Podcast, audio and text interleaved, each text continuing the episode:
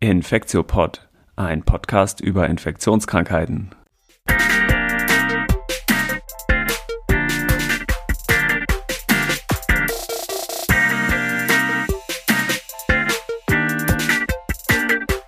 Ja, willkommen zur 57. Folge des Infektiopods. Heute ist Mittwoch, der 12.05.2021. Mein Name ist Till Koch und ich begrüße wie immer Elena Terhalle. Hi. Hallo Till. Cool, ja, 12.05. Äh, ist ja der Tag der Pflege. Das heißt, äh, heute sind wahrscheinlich viele KollegInnen auf die Straße gegangen, um für bessere Arbeitsbedingungen sich einzusetzen. Ähm, ich konnte heute leider nicht, aber das, äh, genau, fällt mir gerade noch zum 12.05. ein. Ich hoffe, das ist alles gut gelaufen bei denen. Wir haben wieder eine bunte Mischung heute für den Podcast vorbereitet. Wir wollen mit so ein bisschen aktuellen Sachen anfangen und zwar gucken wir einmal kurz auf Zahlen und ähm, dann habe ich vor zwei Tagen ein Gespräch geführt mit Anne Jung von Medico International zum Thema des Patentschutzes auf Covid-19-Vakzine. Das wollen wir uns zusammen anhören. Im nächsten Teil geht es dann um Feedback, was wir bekommen hatten. Einmal zur Anzahl von Impfdosen, die man äh, aus BioNTech Pfizer Ampullen ziehen kann. Und dann als äh, weiteres Feedback zum Thema Impfabstand bei AstraZeneca.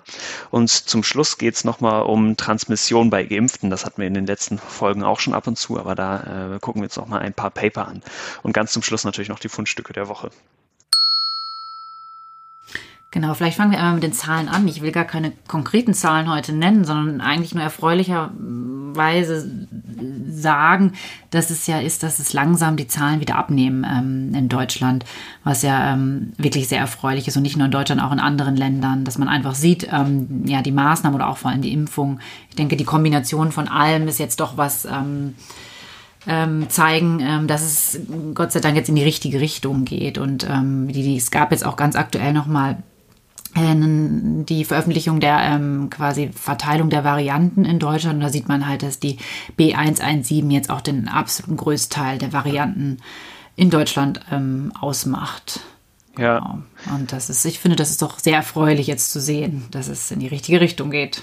Ja, ja, eine Sache zu den absoluten Zahlen. Ich fand es auch ganz interessant, dass sie ja relativ schnell nach ähm, Einführung von dieser Bundesnotbremse ähm, gesunken sind. Und das zeigt für mich nochmal, ähm, dass die Leute halt nicht erst auf das Gesetz warten und dann ihr Verhalten adaptieren, sondern eigentlich ja. natürlich, wie wir alle schon die Diskussionen auch in den Wochen davor darum mitbekommen haben und dann eben schon ihr Verhalten anpassen. Ne? Also ich glaube, es ist trotzdem eine Auswirkung unter anderem von dem Gesetz, aber dass die Leute eben, äh, wie wir ja wie ich das im persönlichen Umfeld auch gemerkt habe, ihr Verhalten einfach schon in den ein, zwei Wochen vorher auch angepasst haben. Ne?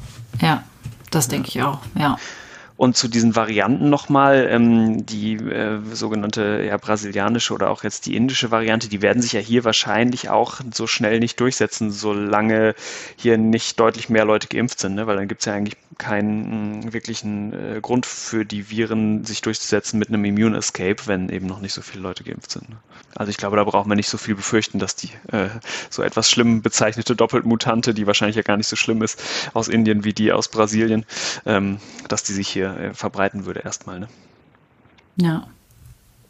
Ähm, ja, wir äh, kommen jetzt äh, gleich auch schon zum ersten spannenden Thema und zwar ähm, war ein bisschen der Anlass dafür, dass eine Reporterin den US-Präsident Biden auf einer Pressekonferenz gefragt hat, wie denn das Weiße Haus zu so einem WTO-Waiver on Intellectual Property Rights äh, stehen würde. Und der hat erstmal nur mit einem Satz geantwortet, äh, dass das Weiße Haus das nämlich unterstützen würde. Und das war trotzdem so ein äh, großer Knaller. Die US-Außenhandelsbeauftragte Catherine Tai hat das dann noch ein bisschen ausführlicher dargelegt gelegt. Und das war jetzt für uns der Anlass, dass wir mh, hm, mal die Fühler ausgestreckt haben zu Medico International. Da hatten wir ja im Podcast Nummer 43 schon mal den Andreas Wulff von zu Gast, äh, mit dem wir über globale Gesundheit diskutiert haben. Und die haben aber auf jeden Fall auch eine weitere Kollegin von dem Andreas, und zwar die Anne Jung. Die ist Politikwissenschaftlerin und leitet bei Medico die Öffentlichkeitsarbeit ist da schon total viele Jahre und ähm, arbeitet seit vielen Jahren ähm, auch als Gesundheitsreferentin bei Medico International. Und die kennt sich total gut in globaler Gesundheit, aber vor allem auch zu den politischen Determinanten von Gesundheit aus. Und vor allem macht die halt auch eine Kampagne, die heißt Patente töten und die generell äh, eine Kritik hat an ähm, dem Patentsystem in der pharmazeutischen Industrie und äh, allem, was da dran hängt. Ähm, genau, und das ist natürlich genau eine super Expertin, um sich mit ihr zu unterhalten über den jetzt möglicherweise bald aufgeweichten Patentschutz hm, der Covid-19-Vakzine und auch von Therapeutikern und diagnostischen Mitteln. Wir hatten das in der Infektsupport 43 mit Andreas Wolf auch schon mal so ein bisschen angesprochen, die Problematik der Patente. Aber wie gesagt, die Anne Jung ist da die totale Expertin und ähm, ich habe die im Prinzip vor zwei Tagen habe ich den, der vier verschiedene Fragen gestellt. Einmal so ein bisschen so eine Einführung, worum geht es da überhaupt?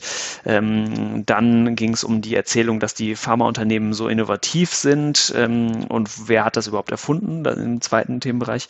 Im dritten dann gehen wir nochmal so auf diese Spendeninitiative COVAX ein und als viertes geht es um so einen Ausblick nochmal, ähm, was die Anne Jung denkt, was so kommt. Und ja, da hören wir jetzt mal rein.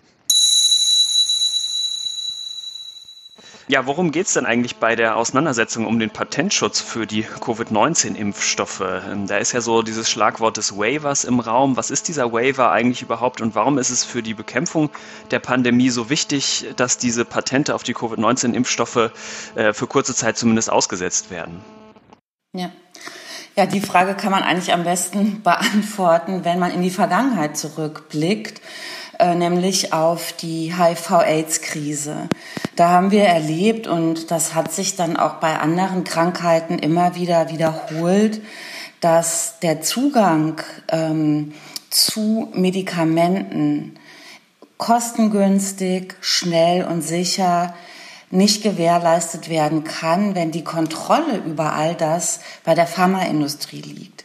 Und deswegen haben wir es eigentlich hier mit einer ganz grundlegenden Diskussion zu tun, nämlich der Frage, gibt es, äh, was müssen wir höher bewerten? Das Recht auf Gewinne äh, der Pharmaindustrie und eben die, den Fortbestand des marktorientierten Ausbaus des Gesundheitssystems oder das Menschenrecht auf bestmögliche Gesundheit, Zugang äh, zu Gesundheit für alle. Und dazwischen bewegt sich diese Auseinandersetzung und auch die Frage um den Waiver. Genau, und was genau ist dieser Waiver denn jetzt? Also geht es darum, die Patente für alle Zeit aufzuheben oder nur für kurze Zeit? Oder was, was soll sozusagen drinstehen in diesem Waiver on Intellectual Property Rights? Ja, genau. Also es ist ja ein bisschen so eine Fachdebatte und äh, wenn man das versucht, möglichst einfach zu erklären, geht es darum, dass äh, die Rechte ähm, des geistigen Eigentums vor allen Dingen geregelt sind in dem sogenannten TRIPS-Abkommen. Etwas ältere Leute werden das kennen, weil es schon in den frühen 1990er Jahren politische Auseinandersetzungen darum gegeben hat und genau die Angst auch da gewesen ist, dass ähm, äh, damit die Preise für Medikamente steigen. Und genau das ist auch passiert. Als das Abkommen verabschiedet wurde sozusagen. Genau, und in diesem Abkommen ist aber eine Ausnahmeregelung vorgesehen, die es ähm, ermöglicht, äh, da, dass die Patente in globalen Gesundheitskrisen temporär bis zur Eindämmung der Pandemie ausgesetzt werden. Das jetzt zu machen, haben Indien und Südafrika vorgeschlagen. Und äh, die Hoffnung ist und auch die Überzeugung, dass wenn dieser sogenannte Waiver umgesetzt wird, schneller produziert wird, an mehr Stellen auf der Welt produziert werden kann, die Preise für den Impfstoff gesenkt werden können und dass eben dies zusammen ein ähm, also einen wichtigen Beitrag leistet zur Eindämmung der Pandemie. Jetzt ist es so, es ist ein relativ klares Bild. Fast alle armen Länder der Welt sind dafür. Fast alle reichen Länder der Welt sind dagegen, unter anderem auch Deutschland und die gesamte Europäische Union. Die halten an dem marktorientierten Prinzip auch in dieser absolut katastrophalen Gesundheitssituation fest. Und deswegen hat dieser Vorstoß von beiden das total aufgemischt, weil zum ersten Mal eine wichtige, eine wichtige Industrienation in Aussicht gestellt hat, diesem Antrag von Indien und Südafrika zuzustimmen. Aber das heißt, nur um das nochmal zusammenzufassen, es geht jetzt dabei nicht darum, irgendwas Revolutionäres zu machen und den Pharmakonzernen auf alle Zeiten alles wegzunehmen, sondern es geht um ein Regelwerk, der in den WTO-Vereinbarungen eigentlich schon angelegt ist, dieser Waiver. Ne? Also das ist jetzt nichts völlig Neues, wenn ich das richtig verstanden habe. Genau, also der, naja, also ja und nein. Der Waiver geht so ein bisschen hinaus nochmal über diese sonstigen Rahmenbedingungen und Möglichkeiten, kurzfristig die Patente auszusetzen. Das haben diese beiden Länder sich sehr gut überlegt, die nämlich Erfahrung damit gemacht haben, auch während HIV-Aids, vor allen Dingen für Südafrika trifft das zu, dass sie bei jeder Aussetzung von Patenten mit Klagen überzogen wurden von der Pharmaindustrie und auch äh, sehr starken Druck bekommen haben von den Industrienationen. Deswegen ist dieser Waiver, der einfach für alle Länder auf der Welt gleichermaßen gelten soll, praktisch ein wie ein bisschen eine Absicherung gegen eben solche Interventionen durch die Pharmaindustrie. Ja, es geht etwas weiter. Aber in einer Sache hast du recht. Es geht also nicht darum, das zu machen, was eigentlich das Richtige wäre, nämlich ganz grundsätzlich zu sagen, Patente haben in dem Bereich der globalen Gesundheitsversorgung einfach nichts zu suchen. Das heißt also, dieses Prinzip muss ähm, muss ähm, abgeschafft werden. Das ist eine Forderung, die Medico schon lange erhebt. Wir haben ja ganz zum Beginn der Pandemie auch einen Aufruf gemacht, der heißt Patente töten und der weist eben sehr stark hinaus.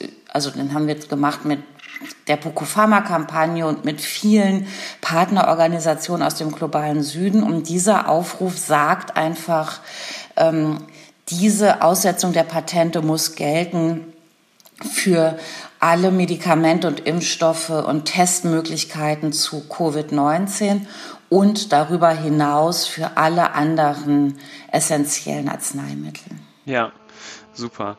Das führt uns so ein bisschen zu der nächsten Frage und zwar um zur Frage nach Schlüsselinnovationen. Hier ist ja oft so die Erzählung, dass diese tollen Pharmaunternehmen so ganz innovativ waren und diesen super Impfstoff gebaut haben. Ähm, wenn ich das richtig verstanden habe, sind aber doch viele der Schlüsselinnovationen eigentlich aus der akademischen Welt gekommen. Ne? Sei es jetzt sozusagen die gezielten Mutationen in der RNA-Sequenz äh, für das Spike-Protein von den BioNTech-Pfizer-Impfstoffen oder auch diese Lipid-Nanoparticles, wie die genau zusammengesetzt sein müssen, um irgendwie eben möglichst genug, gut genug zu funktionieren.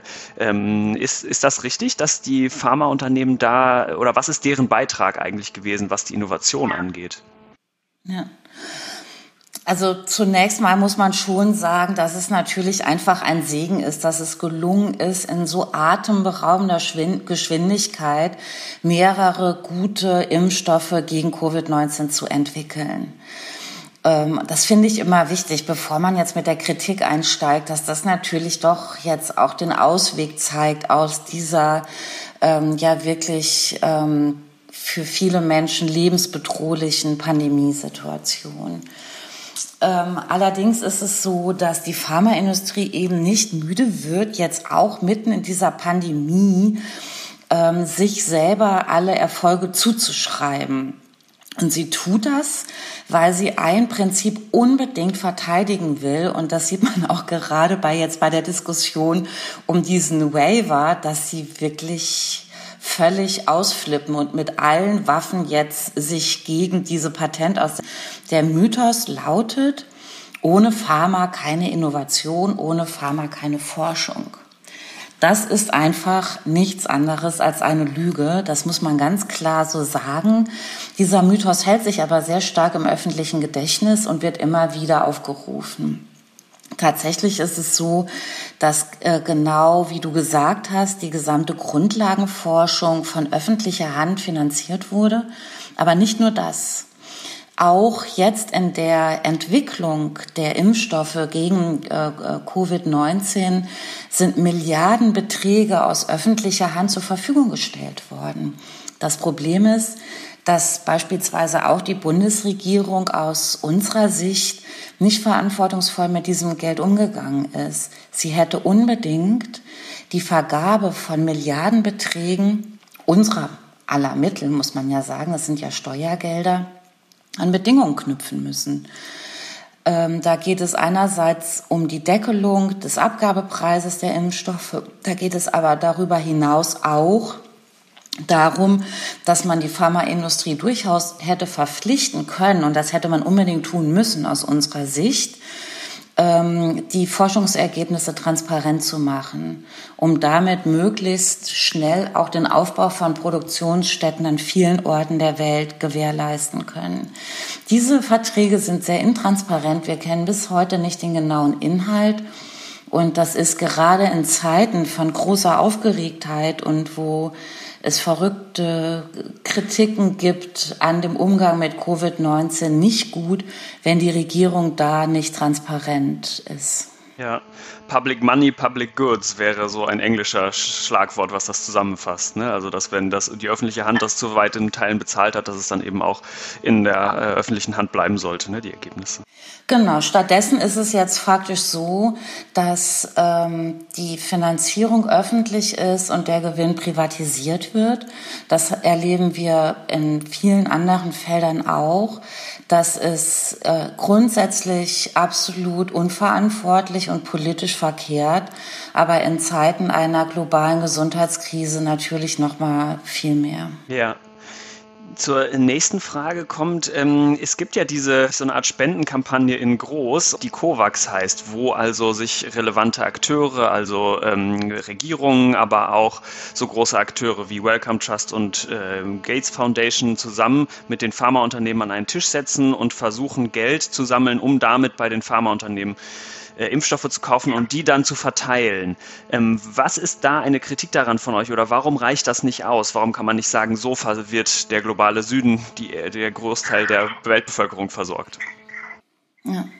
Also die Kritik setzt auf mehreren Ebenen an. Ähm, aus unserer Sicht ist diese COVAX-Initiative, wie du gesagt hast, also ein ganz klassisches Public-Private Partnership äh, kein gutes Instrument, um die globale Gesundheit, äh, um die globale Versorgung mit Impfstoffen zu gewährleisten. Ähm, das ist ein hilfsbasierter Ansatz, der hält die Länder des globalen Südens in großer Abhängigkeit. Und strukturell ist es so, dass natürlich eine globale Versorgung mit dem Impfstoff in der Geschwindigkeit, die wir brauchen, vor allen Dingen auch angesichts der Mutanten, kein geeignetes Instrument. Ähm, hier ersetzt Hilfe das Recht, ähm, indem eben die wichtigeren Maßnahmen äh, wir haben über den Waiver schon gesprochen. Vorher hatte die Weltgesundheitsorganisation dringend schon ganz kurz nach dem Ausbruch der Pandemie einen Technologietransfer empfohlen. All diese Instrumente sind liegen gelassen worden, wurden nicht genutzt. Und jetzt versucht man das Schlimmste abzufedern durch eine durch eine Spendenaktivität. Dazu kommt noch ein weiteres. Wir haben ja vorhin über Geld gesprochen. Faktisch bedeutet das, aus öffentlicher Hand ist maßgeblich der Impfstoff entwickelt worden. Die öffentliche Hand, also wir alle, zahlen ein zweites Mal für die doch teilweise recht hohen Abgabepreise des Impfstoffs, wenn man sich die Milliardenbeträge anguckt, die äh, Unternehmen wie Pfizer BioNTech äh, in ihren Bilanzen ausweisen, bekommt man eine Ahnung davon, ähm, ähm, um was es da geht. Und die öffentliche Hand zahlt zum dritten Mal durch diese Spendeninitiative. Und das Absurde, muss man wirklich sagen, daran ist, dass die Europäische Union, ich hoffe, dass das jetzt nachvollziehbar ist, auch für die Leute, die sich nicht die ganze Zeit mit diesem Thema beschäftigen, die Europäische Union hat gesagt, nein, wir dürfen diese Patentaussetzung mit dem Waiver nicht machen, weil wir dann die Pharmaindustrie gegen uns aufbringen, die wir aber brauchen für diese COVAX-Spendeninitiative. Wenn man sich aber die Zahlen dieser Spendeninitiative anschaut, sieht man, dass bislang nur ein Prozent, ein lächerliches Prozent der Spenden, die da zusammengekommen sind, von der Pharmaindustrie stammt. Das heißt also, hier wird wieder so ein Bild bekräftigt. Wir brauchen die Pharmaindustrie mit im Boot, aber sie ist überhaupt nicht mit im Boot, weil sie sich zum Beispiel auch an dieser Stelle aus der Verantwortung zieht. Und das ist einfach politisch völlig unannehmbar. Und deswegen muss jetzt auch der politische Druck unbedingt erhöht werden, diese Patentaussetzung äh, politisch durchzusetzen. Und die Patentaussetzung, muss man auch nochmal dazu sagen, wird jetzt natürlich dann nicht innerhalb von drei Tagen ähm, Impfstoffe wirklich im globalen Süden verfügbar machen. Aber es ist auch, glaube ich, ein Mythos, dass es sowas wie zwei bis drei Jahre dauert, sondern es wird wahrscheinlich so im Zeitraum von Monaten sich abspielen, wenn man sozusagen ja. willens ist, diesen mhm. Technologietransfer auch wirklich zu vollziehen, ne, der dazugehört. Genau, genau. Also das bleibt einfach so die, ähm, die Länder des Südens verfügen über funktionierende Pharmaindustrien, ja. Nicht zu Unrecht wird Indien beispielsweise seit vielen Jahren Apotheke der Welt genannt, weil ein Großteil auch der Impfstoffproduktion für uns hierzulande in Indien vollzogen wird. Aber wenn man das Rezept nicht kennt, kann man nicht gut kochen. So ist es halt einfach. Das Rezept ist komplex und es hätte genau wie ähm, die zivilgesellschaftlichen Gruppen wie Medico, wie die Weltgesundheitsorganisation, wie alle, die wirklich das Wohl der Menschheit im Blick haben, im Kern im Blick haben, ähm, hätte es schon viel früher damit beginnen müssen. Aber es ist jetzt noch nicht zu spät. Wenn man jetzt damit anfängt, diese Transparenz herzustellen, kann man in wenigen Monaten den Impfstoff auch in Ländern wie Südafrika, Indien, Bangladesch und so weiter herstellen. Dass dies nicht möglich wäre, ist ein weiterer Mythos der Pharmaindustrie und teilweise auch der Politik, die an diesem profitorientierten System um jeden Preis festhalten möchte. Ja, als letzte Frage vielleicht noch eine äh, zur aktuellen Situation, nachdem du hast schon gesagt, jetzt äh, Präsident Biden auch für die USA da Unterstützung angekündigt, äh, signalisiert hat und vielleicht auch seitdem die Zahlen in Indien nochmal so explodieren, hat sich schon ein bisschen was in der aktuellen Wahrnehmung gewandelt, ist so mein Eindruck. Oder was ist so dein Ausblick vielleicht auf die nächsten Wochen bis Monate? Ja, also es hat sich ehrlich gesagt wirklich komplett das Bild gewendet. Und ich bin seit 20 Jahren beim Medico. Ich bin seit vielen Jahren dort Gesundheitsreferentin und es ist völlig klar, dass über dieses Thema Patente, Patentaussetzung, das immer nur ein Thema war in Fachkreisen, das ganz selten ähm, äh, mal überhaupt auch äh, in der breiteren Öffentlichkeit debattiert wurde, das ist eine völlig neue Situation und die gilt es jetzt unbedingt zu nutzen. Das Prinzip muss eigentlich lauten, shut up and sign, gerichtet an die Bundesregierung, an die Europäische Union.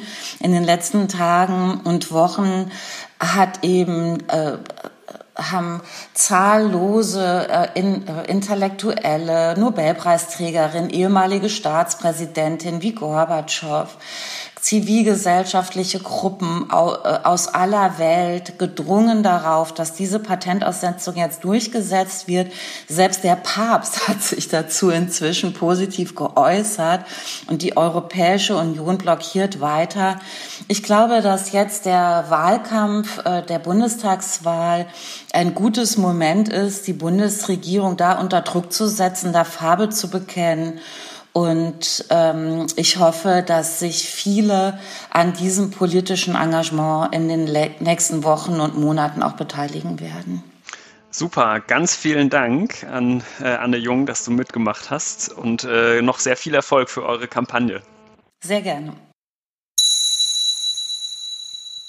Okay, ja, was ist der Aussage jetzt noch hinzuzufügen von der Anne Jung? Ich bin schon ähm, beeindruckt, aber auch echt ähm, geschockt, muss ich sagen, weil ich einige Sachen davon wirklich auch nicht wusste.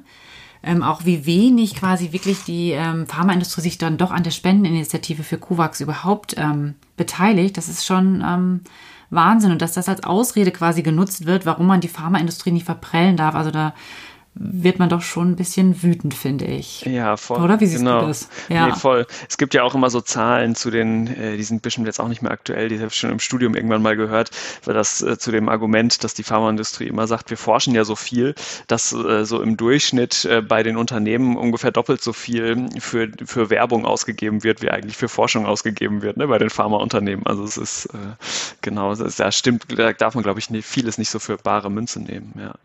Aber ich Ja. fand es vor allem total empörend und ähm, wie, wie sehr Deutschland da und die, die EU, aber maßgeblich ja Merkel und von der Leyen auf der Bremse stehen und das äh, wirklich äh, verhindern, ähm, dass da irgendwie die Patente jetzt zumindest für kurze Zeit mal ausgesetzt werden, um wirklich global viele Menschenleben zu retten. ne? Also das ist wirklich äh, ja, äh, empörend und beschämend, finde ich. Ja, das finde ich auch. Aber gut, gut, dass es äh, Kampagnen gibt, wie die ähm, Patente töten von Medico International zum Beispiel, die wir auf jeden Fall gerne auch nochmal verlinken wollen und die freuen sich auf jeden Fall auch über Unterstützung. Ja. Okay, dann kommen wir mal zum nächsten Themenblock. Ne? Ähm, das, äh, wir haben eine Mail bekommen von einem äh, Kollegen, einem Apotheker aus Sonneberg in Thüringen. Äh, Stefan Schlosser heißt er. Und der hat kommentiert das Thema der weggeworfenen Impfdosen. Ja. Ähm, ge- genau, weil der hat äh, nämlich darauf hingewiesen äh, und der ist wohl selber auch Fachapotheker und kennt sich wohl wirklich aus und hat ähm, das auch schon häufig selber gemacht. Der hat darauf hingewiesen, äh, dass die äh, siebte Dosis eigentlich nicht wirklich drin sein müsste, zumindest wenn man 1,8 Milliliter Kochsalzlösung zur Resuspension, also zum Auflösen ähm, und zum Verdünnen reinspritzt ähm, und bei für jede Dosis 0,3 Milliliter, also 300 Mikroliter entnimmt. Mm, Dann müssten sozusagen genau, wenn 1,8 Milliliter drin sind, eben genau sechs Dosen rauskommen und äh, eben nicht sieben. Er scheint jetzt für mich schlüssig. Ich habe das selber noch nicht aufgezogen, deswegen kann ich es nicht äh, so wirklich beurteilen. Ähm, Ja. ja, müsste man sonst vielleicht nochmal den Marc fragen oder ähm, sich nochmal ein bisschen umhören. Also wenn die geneigte Hörerinnen und Hörerschaft äh, da noch andere Meinungen zu hat.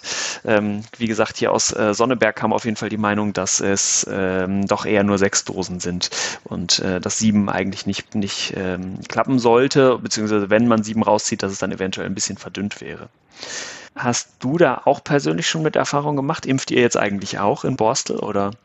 Also wir impfen jetzt, ähm, ja, also ne, wir impfen auch Patienten jetzt in Borstel, aber ich habe das diese Diskussion auch mitbekommen, als wir Mitarbeiter schon geimpft wurden am Anfang, dass was ist mit der letzten letzten Dosis eigentlich aus der Ampulle? Kann man die jetzt noch geben? Kann man die nicht geben? Wie ziehen wir das aus, auf? Also das war auch schon eine Diskussion.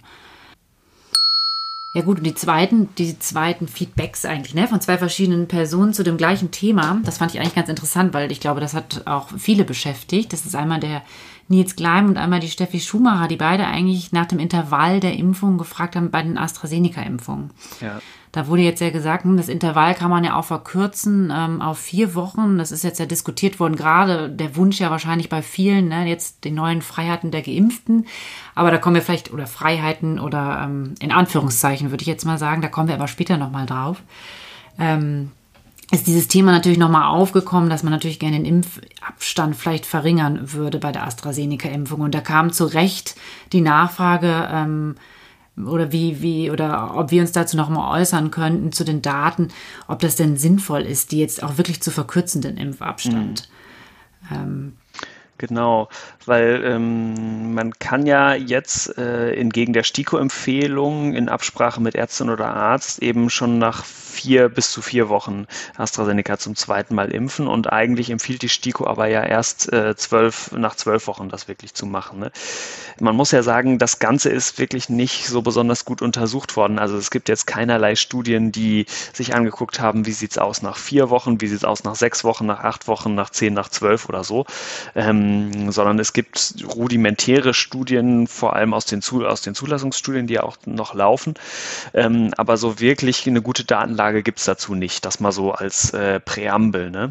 Und ähm, ein Test, ein äh, Paper, auf das die äh, Steffi Schumacher auch hingewiesen hat, das äh, ich vorher mir auch schon mal angeguckt hatte, ähm, ist im Prinzip eine Nachbesch oder ein Paper, was nochmal nachgeschoben ist nach dem m, Phase 3 Paper zu Chadox, also zu dem AstraZeneca AstraZeneca-Vakzin, hm, was wir hier im Infekt-Support Nummer 40 auch schon mal äh, besprochen haben. Ihr erinnert euch vielleicht, wo wir uns so etwas äh, durchgequält haben, weil es ja nämlich mhm. auch nicht eine gut gemachte Studie war, sondern so eine zusammengewürfelte hm, Meta-Analyse eigentlich aus vier verschiedenen Studien.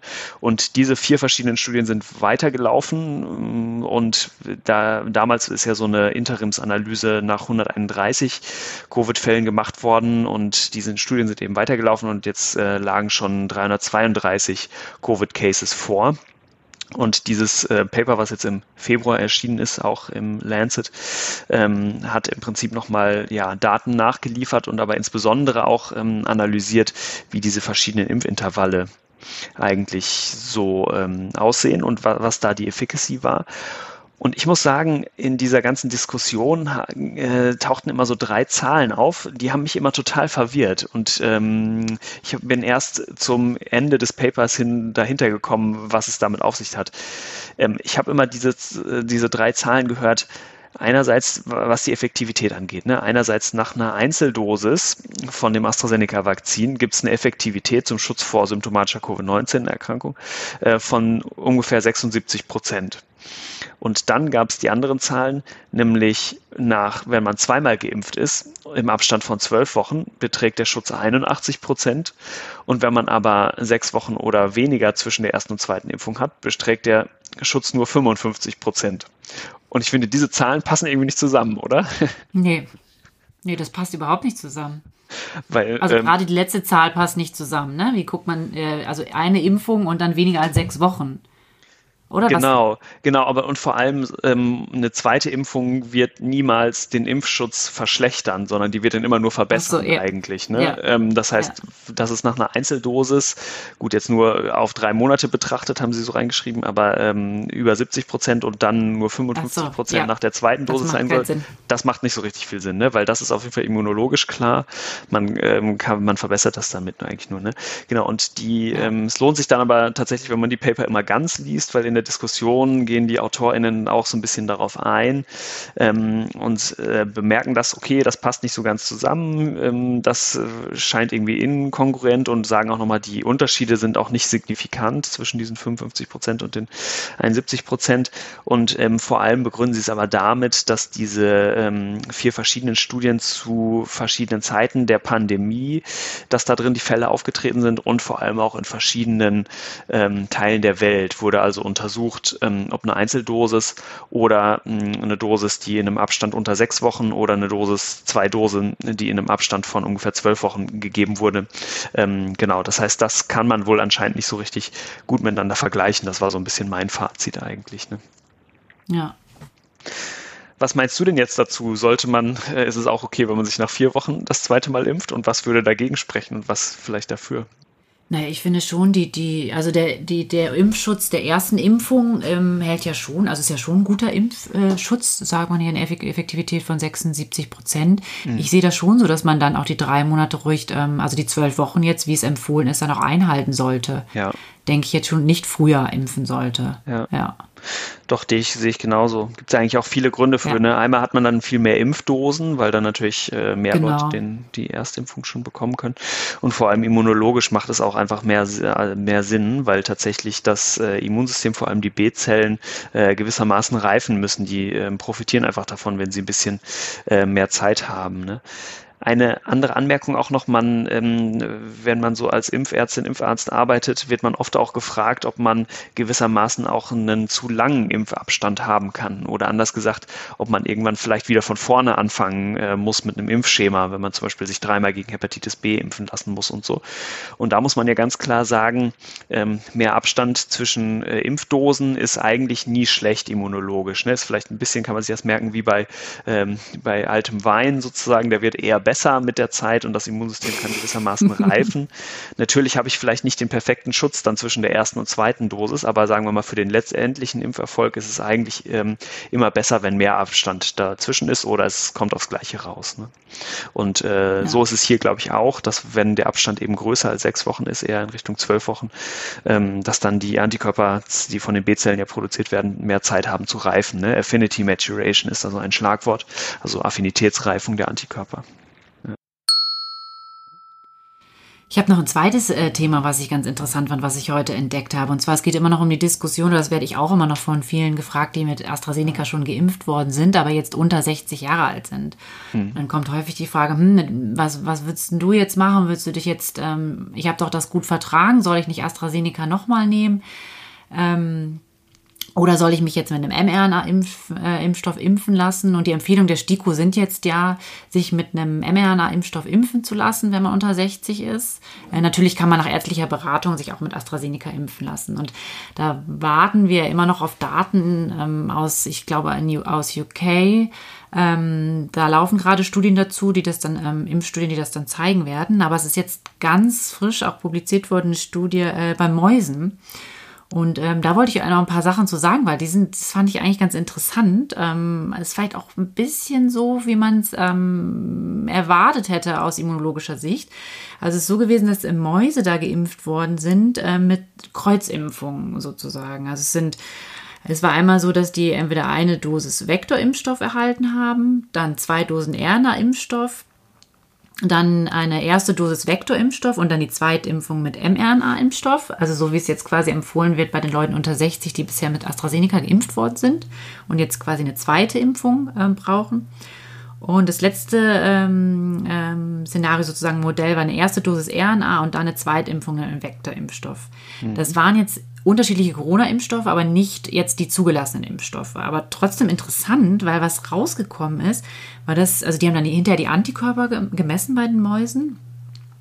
Und zwar hatten die Mäuse die meisten Antikörper, die erst mit einem Vektorimpfstoff geimpft wurden und dann mit einem RNA-Impfstoff. Und ähm, das finde ich sind doch schon ganz interessante Ergebnisse. Ähm, und gerade auch jetzt, äh, das ist ja auch der Vergleich zu zweimal RNA-Impfstoff.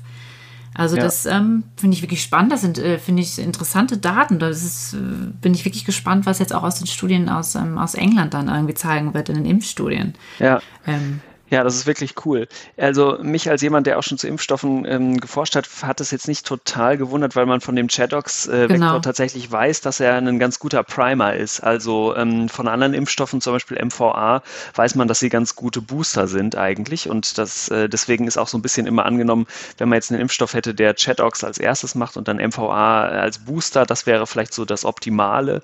Und tatsächlich ähm, ist dieses heterologe Prime-Boost-Regime scheint auch immunologisch immunologisch ganz gut zu sein. Ne?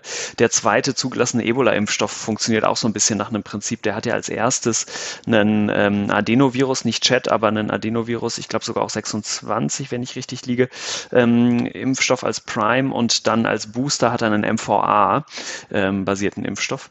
Ähm, genau, und äh, aber das so haben einfach verschiedene äh, Vektorimpfstoffe eignen sich entweder fürs eine oder fürs andere, fürs Prime oder fürs Boosten ganz gut. Ne? Und der Chadox ist, wie ja. gesagt, ein guter Primer. Also ja, ich meine, Menschen sind natürlich nicht Mäuse, aber es ist äh, trotzdem schon vielversprechend, ne, finde ich auch. Ja. Und vor ja, das allem, das muss man glaube ich auch nochmal sagen, ähm, äh, teilt man sozusagen jetzt aus so theoretischen Überlegungen keine besonderen, hat man keine besonderen Besorgnisse ob dieser äh, Kombination. Ne? Also das äh, ist, da ist man sich glaube ich sehr, sehr sicher, dass da, man da jetzt keine äh, besonderen Nebenwirkungen oder sowas zu erwarten hat. Genau. Ja, cool. Ähm, dann bleibt eigentlich noch das äh, letzte Thema, was wir, wo wir nochmal über Transmission von Geimpften reden wollten, oder? Genau, weil ich finde das nochmal ganz wichtig, ähm, weil ja jetzt einfach die Neuerung kam, die, ja, die Lockerung für die Geimpften und natürlich die Genesenen und den negativ Getesteten, aber auch, dann stellt man sich ja schon nochmal die Frage, oder wie sind eigentlich die Daten da, ne, für die mhm. Transmission bei Geimpften? Und wir hatten ja schon einige ähm, so Real-Life-Studien jetzt hier schon auch diskutiert. Ähm, aber trotzdem ähm, fanden wir das ja doch nochmal interessanter, ein bisschen genauer nachzugucken. Super. Ähm, und was ich da gefunden habe, das war, ähm, ist genau eigentlich an dem Tag, wo wir da, glaube ich, drüber gesprochen hatten, ist das auch publiziert worden. Das ist ein äh, systematischer Review und eine Evidenzsynthese vom Robert-Koch-Institut gewesen. Und da ging es vor allem darum, wie gut schützt die Covid-19-Impfung vor einer SARS-CoV-2-Infektion und einer Transmission. Mhm. Und das ist halt ein Review, den die durchgeführt haben. Ähm, Genau, bei dem insgesamt, ähm, ich stelle mir jetzt mal so ein bisschen vor, ich möchte nicht, oder wir sollten vielleicht nicht auf alle Themen eingehen, weil das zu weit gefasst werden. Wir mhm. werden das ja auch nochmal verlinken, den ähm, Artikel.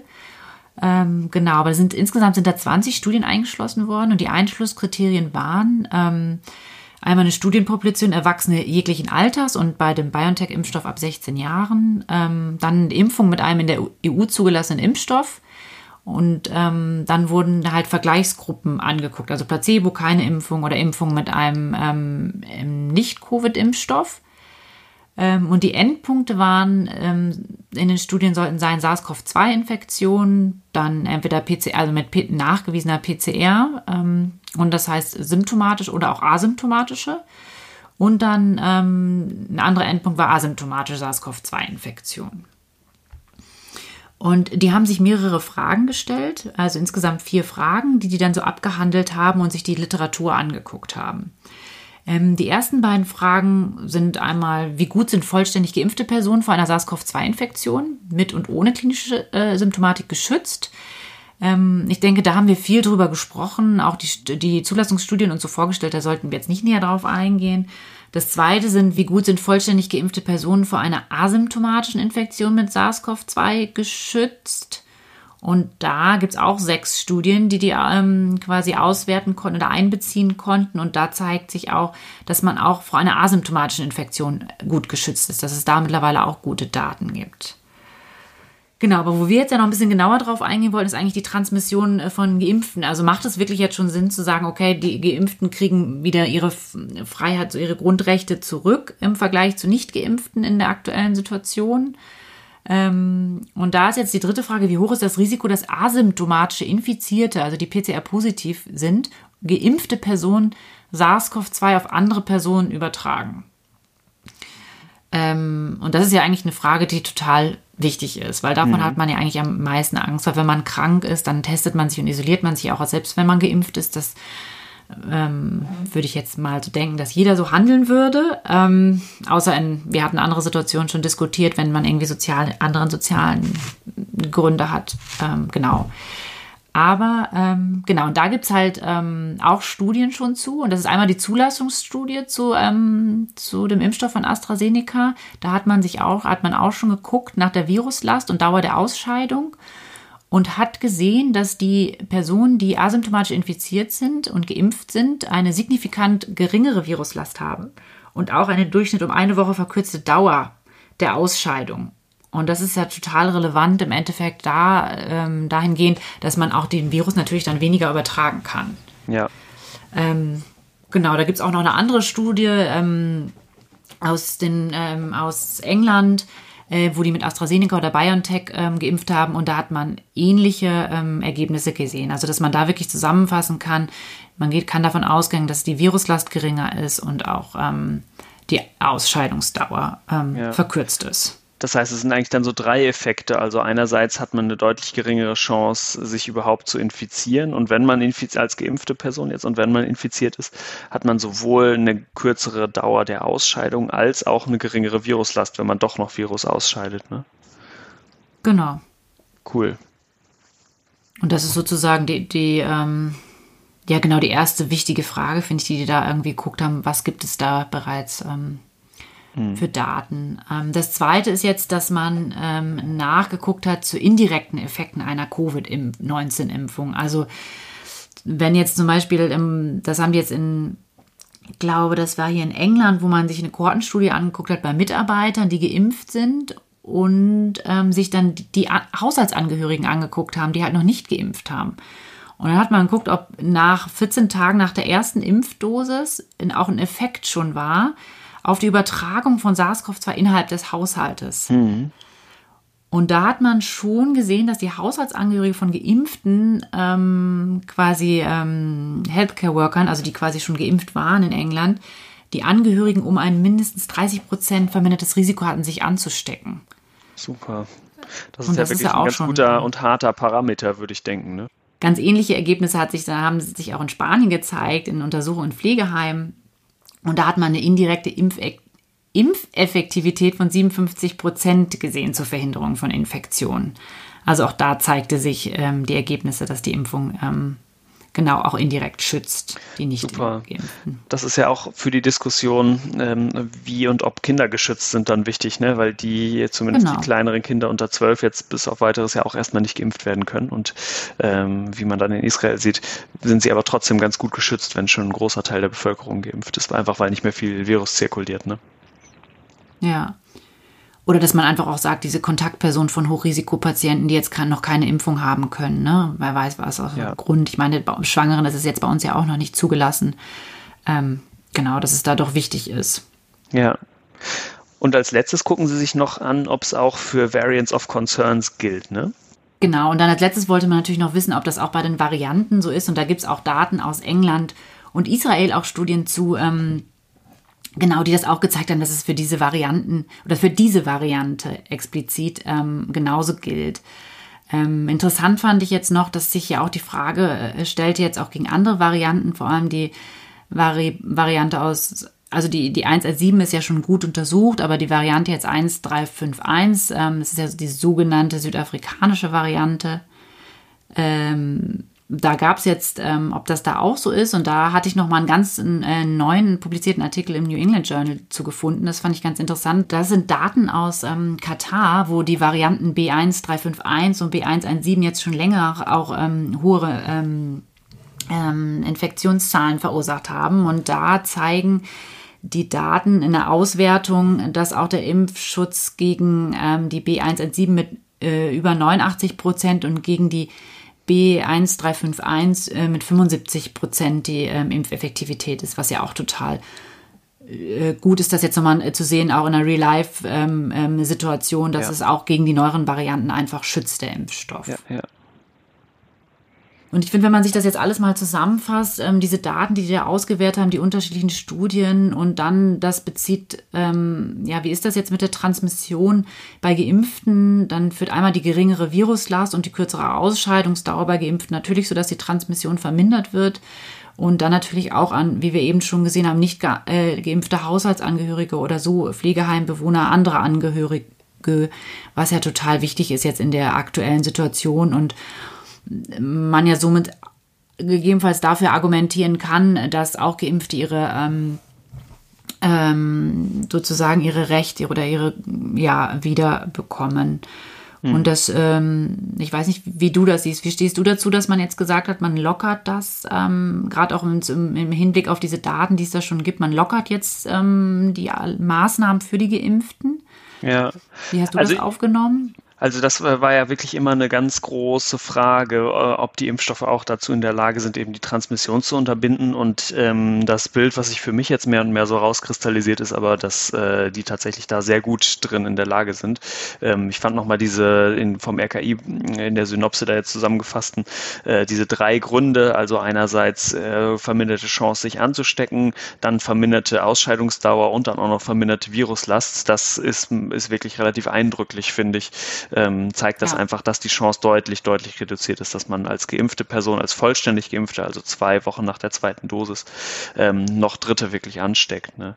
Und sie ist natürlich wie immer in der Medizin nicht null, aber rechtfertigt das absolut aus meiner Sicht, dass man dann ähm, da auch Lockerungen ähm, machen kann. Ne?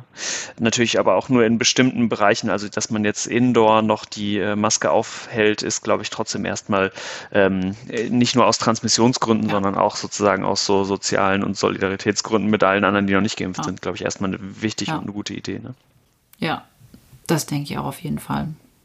Ja, super. Dann äh, haben wir es, glaube ich, erstmal für diese Folge, oder? Genau, das denke ich auch. Ja, doch ein bisschen länger geworden. Wir wollten eigentlich eine ganz kurze Folge machen, aber ja. ich habe dann wieder viel zu besprechen. ja. Aber dann das letzte lassen wir trotzdem nicht weg, und zwar sind das die Fundstücke der Woche. Super. Ähm, was hast du denn da mitgebracht, Till? Ja, also ich habe einen total coolen neuen Podcast gefunden. Auf Englisch ist der. Ähm, der ist relativ ähm, jung noch, hat glaube ich erst so zehn Episoden oder so. Heißt Febrile, a Cultured Podcast. Ähm, unter febrilepodcast.com verlinken wir auch. Gibt's den und der ist äh, super cool. Der ist äh, sozusagen gemacht von einer ähm, Infectious Disease Expertin und ähm, lädt immer ganz hochkarätige Expertinnen und Experten ein, um so Falldiskussionen Episoden zu machen, eigentlich aus der ID, also wirklich aus der Welt der Infektionsmedizin. Und ich würde sagen, es ist noch ein bisschen hochschwelliger vielleicht als unser Podcast. Also die erklären die Fachbegriffe wirklich so gar nicht. Aber für mich war es, ich fand es mega cool. Also weil sie wirklich auf einem sehr hohen Niveau ähm, anspruchsvolle Fälle diskutieren und sehr, äh, sehr gut. Kann ich nur empfehlen. Na, spannend, das muss ich mir mal anhören. Ja, unbedingt. Also es ist wirklich so Facharzt-Infektiologie-Niveau, würde ich sagen. Okay. Sehr ähm, gut. Was hast du denn mitgebracht, Elena?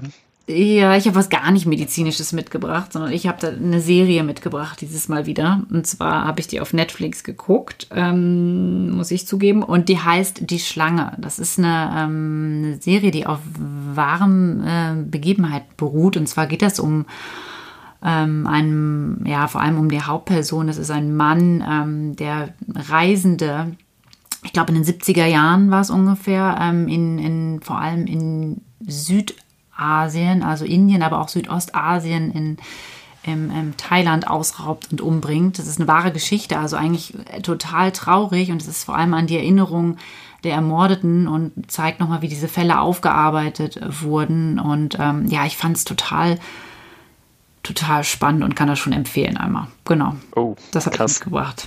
Okay. Ja. Äh, da muss ich, glaube ich, gut drauf sein, um mir sowas anzugucken. Aber ja, das ist schon, ja, ja, das ist schon, aber ähm, das ist mal sehenswert. Das ist ganz spannend. Ja. Cool. Okay, alles klar. Dann hören wir uns nächste Woche. Bis bald. Bis bald. Ciao. Tschüss.